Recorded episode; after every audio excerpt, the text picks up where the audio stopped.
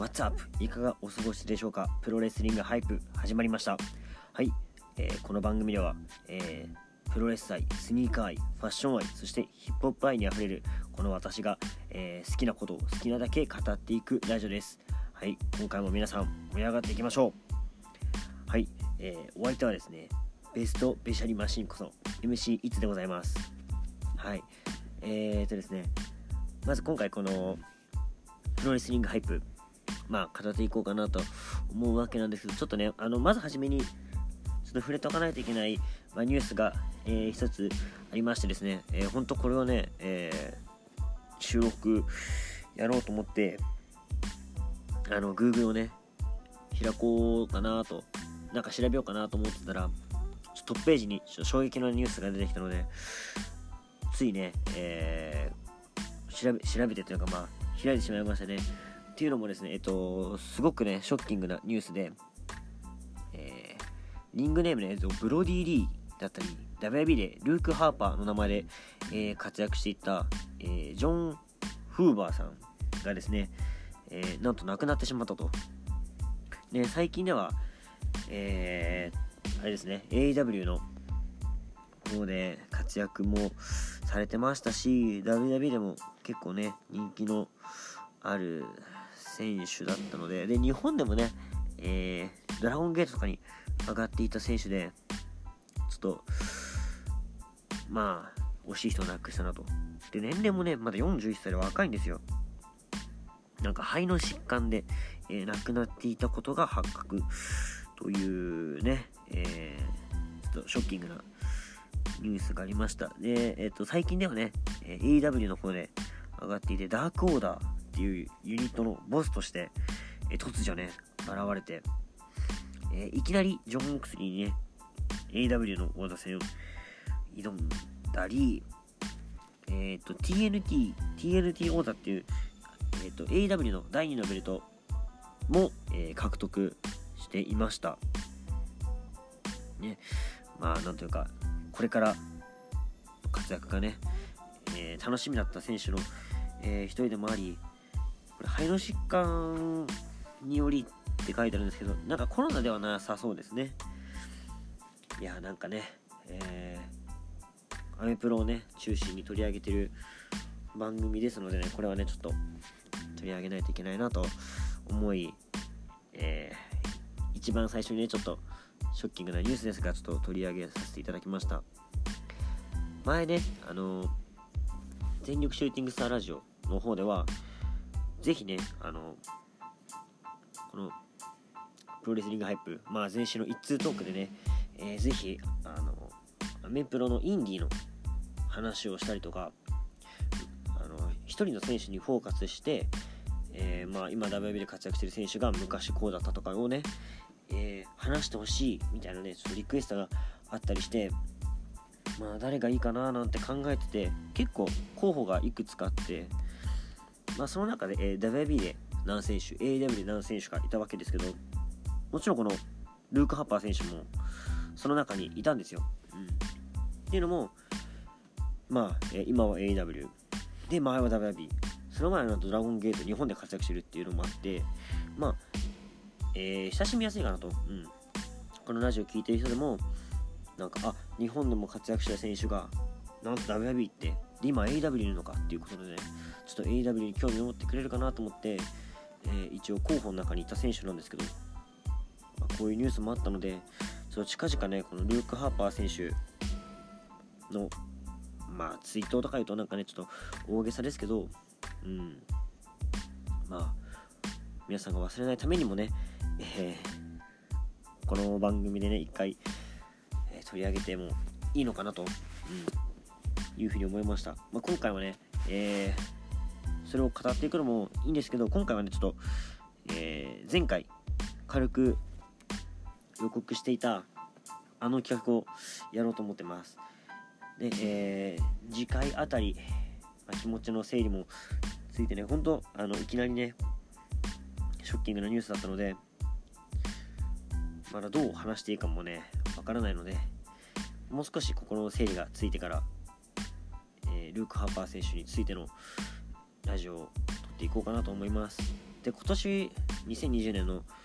ラストはこれでにしようと思っていたのもあるのでこちらを先に、えー、やらせていただきたいと思いますで今回の企画はですね企画とかなんかあれなんだけども、えー、一通的プロレス大賞、えー、全力シューティングスター大賞はプロレス大賞はですねこの前、えー、語ってですね相方長さんとたくさん語って、えー、そちらの方でアップされると思うんですけどなかなか日本人がね、えー、見たアメプロの対象っていうのもなかなかないじゃないですか。っていうのもまあ日本国内での、えー、プロレスのことはね全力シューティングスラジオでたくさん語ってるので、まあ、日本のプロレスについてそっち語ったわけなんですけどやっぱアメプロをねここで語ってると。でなかなかアメプロを語ってる、えー、ポッドキャストの人も少ないのでねいるのかな？ね、もしかしたら私が知らないだけでね、いるかもしれないので、ね、もしいたい、いるよっていう のを知ってる方はね、ぜひ教えてほしいなと思います。で、まあちょっとアメプロをね、まあ本当あのー、詳しいっていうのもなんかあれなんですけども、まあある程度ね、見てる、この私が今年、まあこんな選手いたよなんて形で、まあ、それをね、機に、なんかね、えー、気になった選手を、えー、深掘りしてもいいですし、えー、その人が所属してる団体をね、チェックしてみてもいいんじゃないかなと思って何がきっかけのね、えー、一つになればいいなと思ってこのえっ、ー、とね前回も一通トークの時にまだこのチャンネルになる前ねあの全力シューティングスターラジオで上がった時の一通トークの時に確か去年やってるんですよ。うん。私個人のベストバウトみたいなね、えー、プロレス最初みたいなね。でまあ今回はそれをまあ日本人もね含めてやってもいいんですけど前回語ってんのとちょっとその別チャンネルでね語ってるのとまあ、被ってしまうので、えー、一つくくりをつけようということで、えー、一応アメプロの中で私が思うプロレス最初を話していこうかなと思っています。じゃあまずいきなりどこから行こうかな。うーんやっぱ新人賞ですか？うん。新人賞はね私の中で実はね2人いるんだよね。2人。いや絞れよって話なんだけど人はですね、えー、パット・マカフィー選手です。そしてもう1人、アレックス・ゼイン選手です。いや、この2人はね、えっと、えっと、今年、えー、すごいね、注目を浴びた2選手なんですよ。パット・マカフィー選手は、えー、と、パット・マカフィー選手は、あれですね、えっと、NXT の方で上がっている選手で、まあ、選手っていいの言っていいのかな？もともとアメフトの、えー、選手をしていて、アメフトやっていて、そこから、えー、プロレスのニュースキャスターみたいな、まあ、実況みたいな感じの人だったのかな。えー、スポーツアナリスト、ポッドキャスター、兼プロレスラーっていう、ね、今3つの、えー、肩書きを持っているパッド・マカフィーですけど、いきなりね、あのー、NXT の会社に上がり、抹消したわけですよ。したらまあ面白いと。ね、やっぱ、ね、アメフトの選手なので、もちろんね、運動神経もすごいいいですし、でただ運動神経いいわけじゃなくて、すげえ受け身な、受け身がいいんですよ。綺麗に受けるんですよ。まあ、その時のね、対戦相手が、えー、アダム・コールだったんですけど、まあ、アダム・コールが、こう、プロレス作るのがうまいのか、パッドパッドマカフィーの、えー、センスがあるのか、まあそこは謎ですけど、まあ少なくともパッド・マカフィーは、えー、存在感もあり、こう見せるっていう面では、もう120点、150点ぐらいの選手で、いや、受けもすごいし、で、最近のテイクオーバー、えー、ウォーゲームスっていうね、えー、4対4の、えー、リングが2つあって、えー、金網で囲われてるっていう特殊ルールの試合の時は、金網の上からスワントンボンボをするというね、着込んでましたね。いや、あれできる、もうなかなかの、ね、度胸のある人だし、いや、受け身に自信がないと飛べないと思うんですよ。なかなか一般人であれをやろうっていうね。まあでも WB にはすげえ一般人いるからな、高いとこから飛ぶ。それを考えると、ちょっと霞んじゃうんだけども、まあ、パット・マカフィー選手ね、いや、個人的にはすごい面白いなと思って、すごいお気に入りの選手でもあるので、まあ、今年、えー、出たばっかっていうことで、えー、新人賞の方に入れさせていただきました。で、もう一人ですね、アレックス・ゼイン選手。アレックス・ゼイン選手は、えー、最近、ダビダビと、ね、あの、ダビダビとの契約が決まりましたね。はい。で、インディー界の、まあ、人気者、えー、ROH とかに上がったり、えー、新日本のストロングの方に上がったりもしていました。で、試合の特徴はですね、えっと、もともとなんか、僕が知ったのは GCW で最初知ったんですよ。うん。で、えー、っとね、主に2019年くらいからちょっと活躍し始めて、え、っとね、なんだっけあれ、GCW のバックヤードレスリングかっていうなんか裏庭でねやるプロレスみたいのがあるんですけどそれの映像を見た時にえっ、ー、とね何ていうのかな。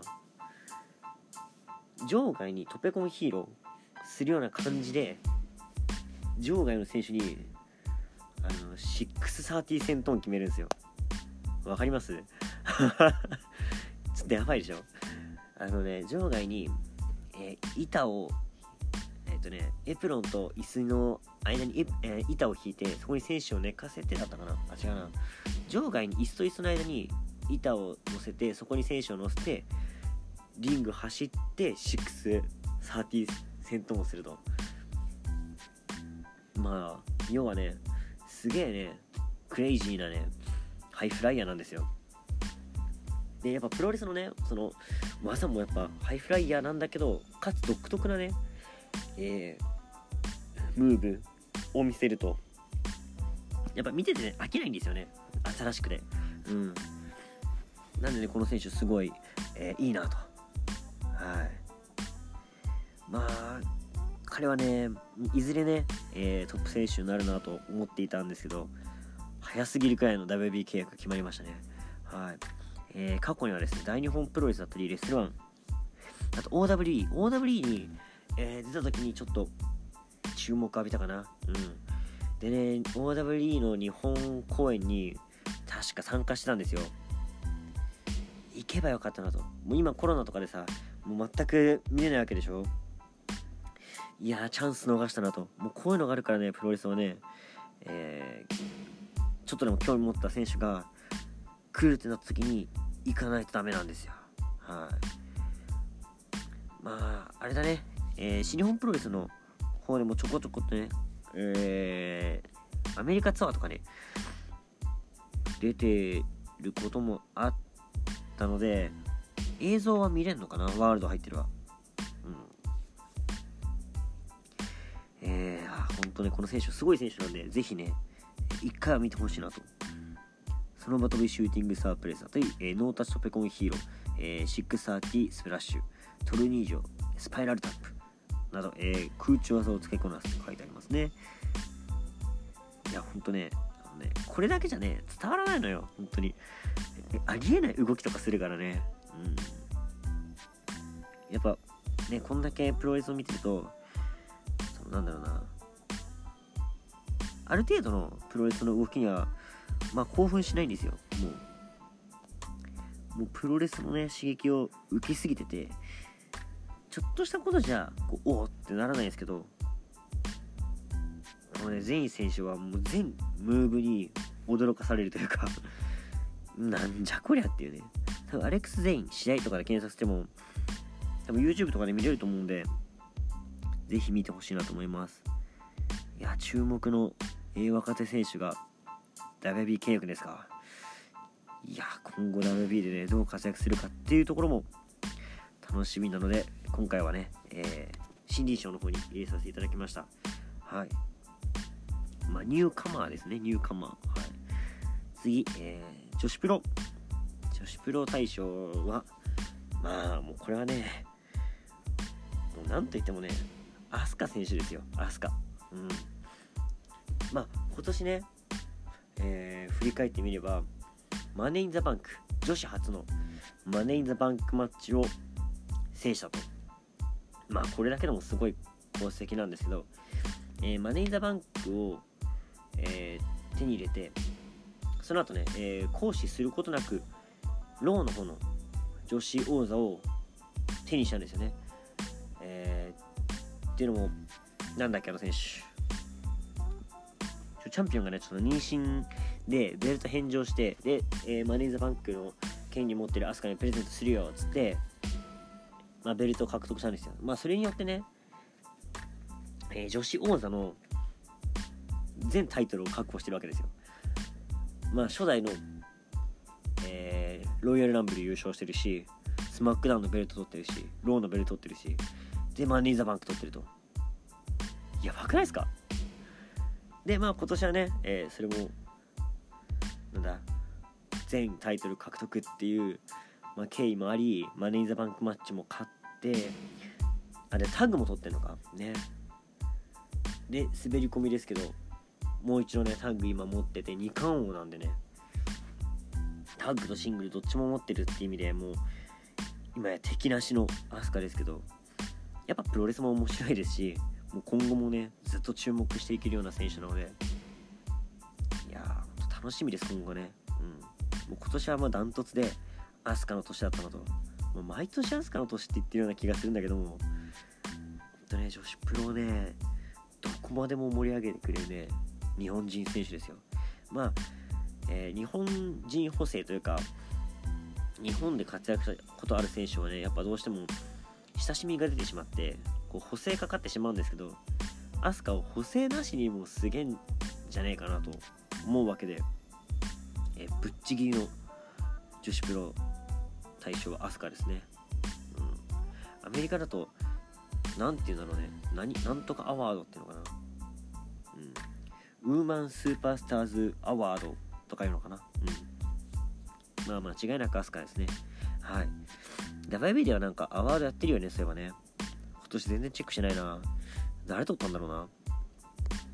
まあわかんないですけどこの一通アワードと一通アワードいいじゃん。一通アワードにしよう。うん。このね一通アワードとね、えー、どれくらい差があるかどうかはわかんないですけどまあ今年の、えー、一通アワード女子プロ部門はアスカです。はい、えー、続きまして次はタッグですね。タッグ部門。タッグ部門は悩んだ正直。いやいいタッグいっぱいいるんだもん。でこれごめんなんだけどこれ2つごめん言わせて。まず1つこれヤングバックスはあえて入れてません。ヤングバックスはもう晩年ね私のフェイバリットタッグチームなのでどうしてもね今年すごいいい活躍あったんだけどちょっと選んでないです選んでないですねっていうのもヤングバックスね、えー、このコロナ禍で試合ができない時に兄弟対決をね、えー、裏庭に裏庭なのかテニスコートなのかにねリングを設営してやった試合とかめちゃくちゃ面白いんですよ。うん。あれベストバウト候補に入れてもいいくらいね、俺の中ではすごいぶっ刺さってね、すごいいい試合なんですよ。まあ終わり方がちょっとなんかね、あの何て言うのかな、ちょグレーな感じというか、うん。ちょっと作品チックっていうかな、そうなんか映画っぽい感じの終わり方に、えー、なってプロレス的じゃなかったからちょっとそこでうんっていうね、えー、ハテナマークがついちゃう人もいるかもしんないですけどまあそれも、ね、僕はプロレスだと思ってるので、えー、全然ありだと思うんですけどまあそんな兄弟対決があったり、え AW ではね。念願のタッグタイトルを獲得したりとあるんですけど今回はねもうごめんなさいなんだけども晩年ヤングバックス取っちゃうんで 外させていただいてます。はい。もう第1回からねもう殿堂入りですよ。彼らは。超好きなタッグなんで申し訳ないです。で、えー、もう一つごめんなさい。これはもう完全にさっき言った、えー、日本人補正かかってます。はい。それでは紹介しましょう。えー、一通アワードタッグ部門は、えー、しんすけセザロですね。いや日本人と日本で活躍したことあるセザーロカイトいやわかるよ言いたいこと。わかるんだけどこの2人相性すごく良くないですか？俺 WB の中でもね一番くらいに好きなタッグチームなんですよ。でちゃんとねベルトも取ってるし。なんだろうな向こうの目線で見るとさまあ、えー、アメリカ人じゃないアメリカで活躍してる、えー、選手2人っていうところもあるしセザーロは日本のねプロレス好きなのがすごい伝わる選手なんでなんかねしんすけと組めてすごいワクワクしてる感じがあってすごい好きなんですよ。でね、えー、合体技の、え、セザロの得意のねジャイアントスイングとスライディングの、えー、さあれとかもえぐいしね。なんかそういう細かいところもね含めてねすごい好きなんですよ。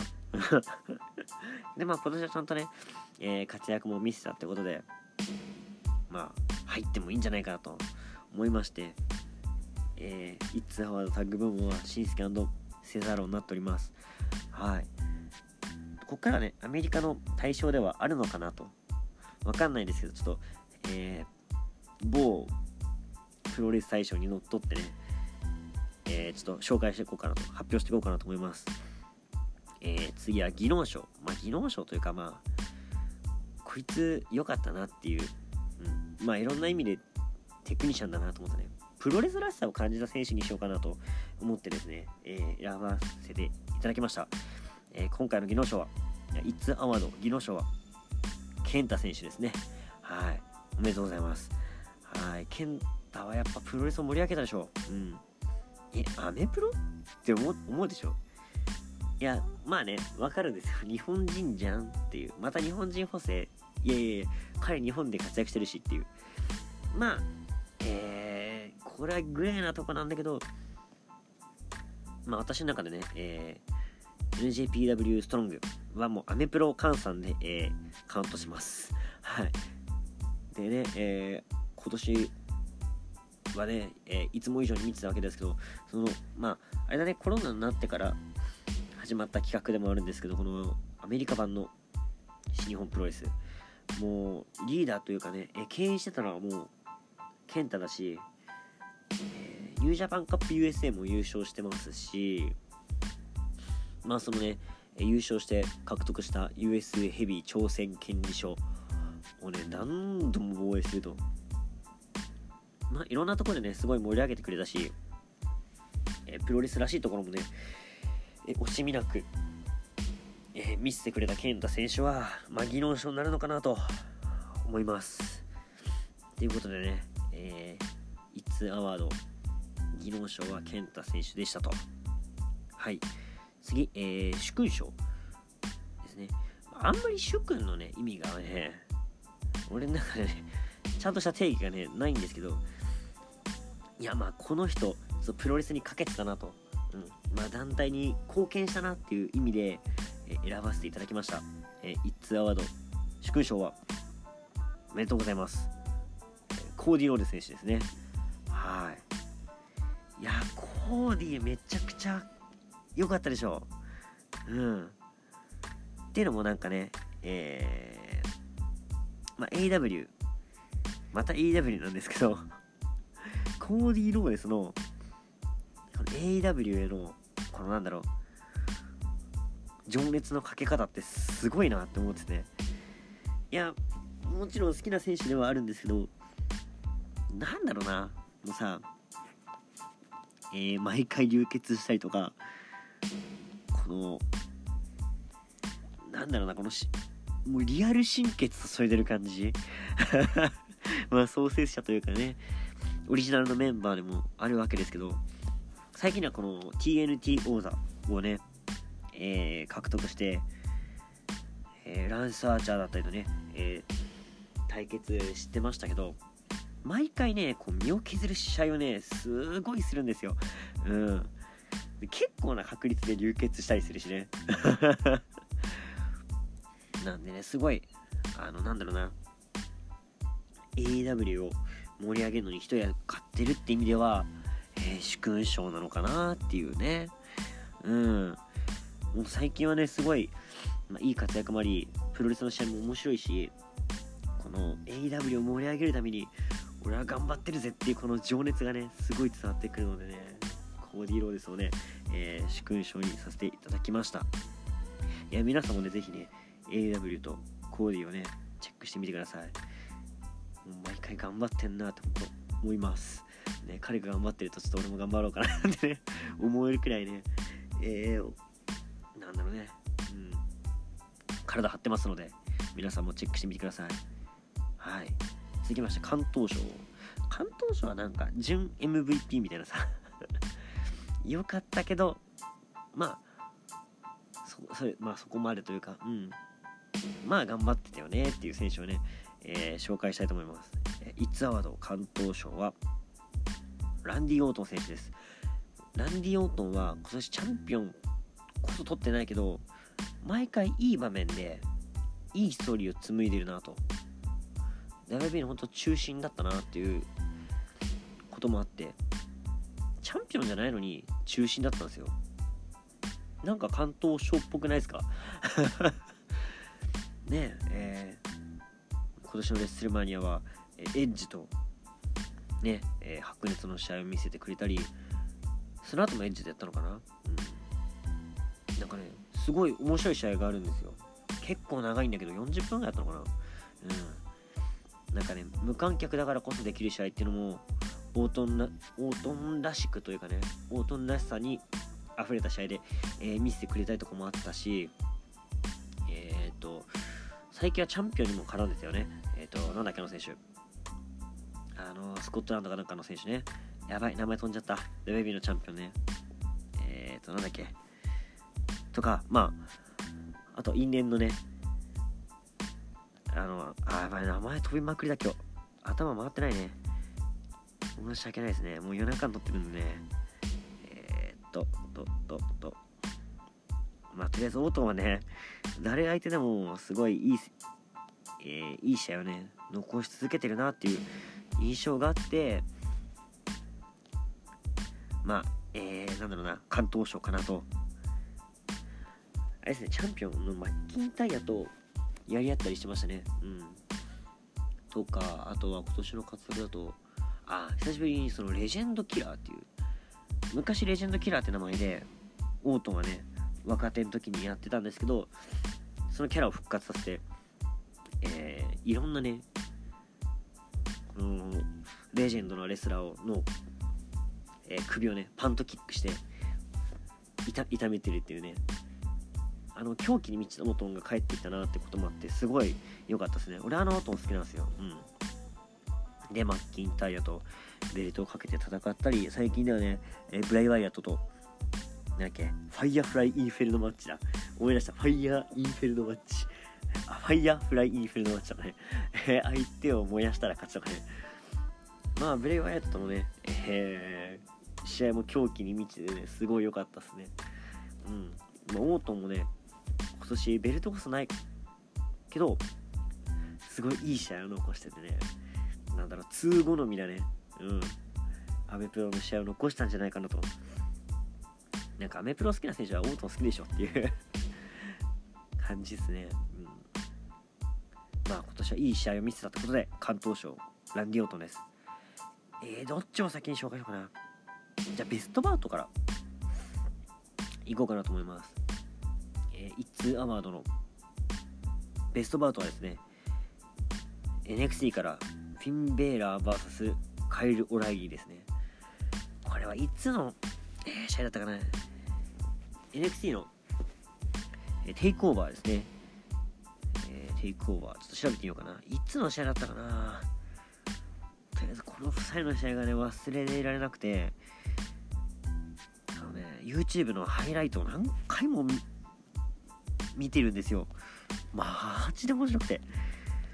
まあもちろん日本で活躍してた2人っていうところもあるんですけどなんだろうなまあ日本的っちゃね日本的な試合なんですよ。試合なんだけどあのー、あれですねしっかり見せるところは見せてる。ああこれかな？これかな？あったあったあったあった、えー、テイクオーバー。31フィンベーラー VS カイローライリーかな？これかな？これなのかな？30分間やってる試合で、えー、多分ね、このチャンネルでもレビューしてます。はい。なんで、そっちを聞いていただいた方が詳しいね、えー、試合の情景とか飾ってるんですけど、まあ、なんだろうな、お互いさ、その、米インディー感を NXT に持ってきてるかつしっかりしたレスリングで試合を構築してると、うん、でまあこの今までねお互いが積み上げてきたキャリアみたいなのもねこう全部乗っかってるなっていうのも戦いぶりに見えるし途中でね流血したりとかもあってなんかねこのリアルファイト感とかもあったんだよね。やっぱこの2人ってなんだろうなしっかりレスリングができる選手じゃないですか。だからなんかアメプロっぽい、えー、面白さ楽しみ方ももちろんできるんだけどあのしっかりしたレスリングの方も楽しめるってことで、マジ今年見た本当全試合全プロレスの中で俺結構一番って言っていいほど、えー、好きな試合なのでもうまさしく1ツアワードベストバウトは、えー、ベイラー VS オライリーに決定でございます、まあ、ぜひ気になった方はねあのハイライトは YouTube に載ってるのでもう見てください。もうハイライトだけでも面白い、うん、日本のプロレス好きな人は絶対にうなること間違いなしの試合ですね。はい。もう30分以上語ってるので最後。MVP ですね、えー、イッツアワード MVP 今年一番活躍したと思う選手はジョン・モクスリー選手ですね。いやー AW チャンピオン。ジョン・モクスリージョン・モクスリーの今年の活躍はすごいでしょう。ん。ねえー、それこそね新日本プロレスで言えば US チャンピオンをいまだに持ってますからね。はい忘れてると思うけど。デスライダーですよデスライダー。はい。ねえー、とですね。今年のいつだっけな？AW のシングルのベルトも取りましたねクリス・ジェリコから。その因縁の対決も良かったね。あのクリス・ジェリコのさあの突起で目ん玉潰されるねギミックがあったりとか。あとあの昔、えー、どこのなんだっけ CGW かなんかで、えー、対決したことある選手とデスマッチをねメインイベントで AW のベルトかけてやったりとかもしたし。いや今年一番なんだろうないろんな角度でプロレスを盛り上げたなっていう印象ですね。うん。まあジェリコとの対決新日本プロレスでのスタート、うん、他方面でのね、えー、プロレスの評価やっぱうまいじゃないですかプロレスが。で今年の最後はね、えー、ケニー・オメガと試合をして負けてしまってベルトを落としたんですけどももうそれまでの活躍はねものすごいものがあったのでもうこれは間違いなく、えー、MVP だなという感じですね。はい。そしてですね、えー、もうこれは番外編、えー、私一通のベストバイベストバイ賞。今年一番買ってよかったでしょうですね。これね一番買ってね興奮したのはこれ AEW のあれなんですよ。レプリカベルト。これマジで興奮した。つい買っちゃったっていうね。今そのことありますけど。いやどんだけお前 AW 好きなのと。ハマっちゃいましたね。AW 超好きなんだよ。でこのベルト欲しくてさ。ネットでオーダーして買ってしまいましたよ。やばいね。本当に。行かれちゃったな。うん。だからそんな AW 率高いんでしょうと。でも見てくださいよ皆さんも。面白いですから。そんだけ。うん。おすすめしますよ。でそしてあと最後にもう一つ、えこれだけ言わせてください。え私のベストスニーカー賞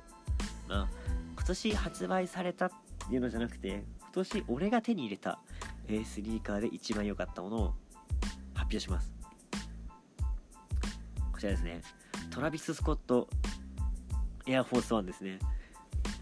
これ今年一番買ったスニーカーで。なんだろうな良かったなっていうスニーカーですね。うん。まあ白のキャンバス生地に、えー、装飾がビリビリで取り外しできると。であのデュブレって言われるシューレースにつけるパーツがあるんですけどそれがね、えー、ジルコニアのキラッキラのねヒップホップ仕様。で、えー、トラビス・スコットのカクタス・ジャックっていうレーベル、まあ、音楽会社みたいなの。を持ってるやってるんですけどそれの、まあ、ロゴマークみたいなのがねついてて、まあ、これもいろんなねスニーカーに付け替えできたりとかもできていろいろこの幅もね効かせられるしやっぱ BB でいろんなね装種ナイキのマークを変えれるってところもあってもういろんな服に合わせられるしもうシンプルに白でかっこいいですよ。だからめちゃくちゃ履いてるっすね。うん。いや服もね今年、ちゃくちゃお気に入りのね一着を変えてあのー、キャピタルっていうね憧れのブランドの店でね彼女からのタンプレでね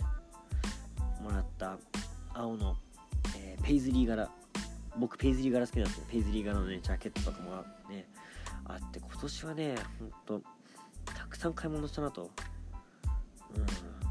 これまたこれもね40分弱くらい喋ってるんでまたこれベストバイ。あの僕が買った中でのおすすめ商品とかちょっと、えー、服とかファッションだけに特化したやつも作ろう、うん。うん、ファッション好きって言ってますからね、うん、ぜひぜひやりたいと思います、まあ、今回はね、えー、プロレス大賞はですね、えー、一通プロレスアワーっていうことでねプロレスの私の思う各賞をね発表させていただきましたはいもう40分ぐらい喋ってねもうさっさと終わりにしたいと思いますはいえー、それで最後にですね、えー、お知らせをさせていただきますはい、えー、プロレスリングハイプでは皆様からのメッセージお待ちしております。番組ツイッター、スターラジオ555です。えー、フォローよろしくお願いします。えー、感想をつぶやく際は、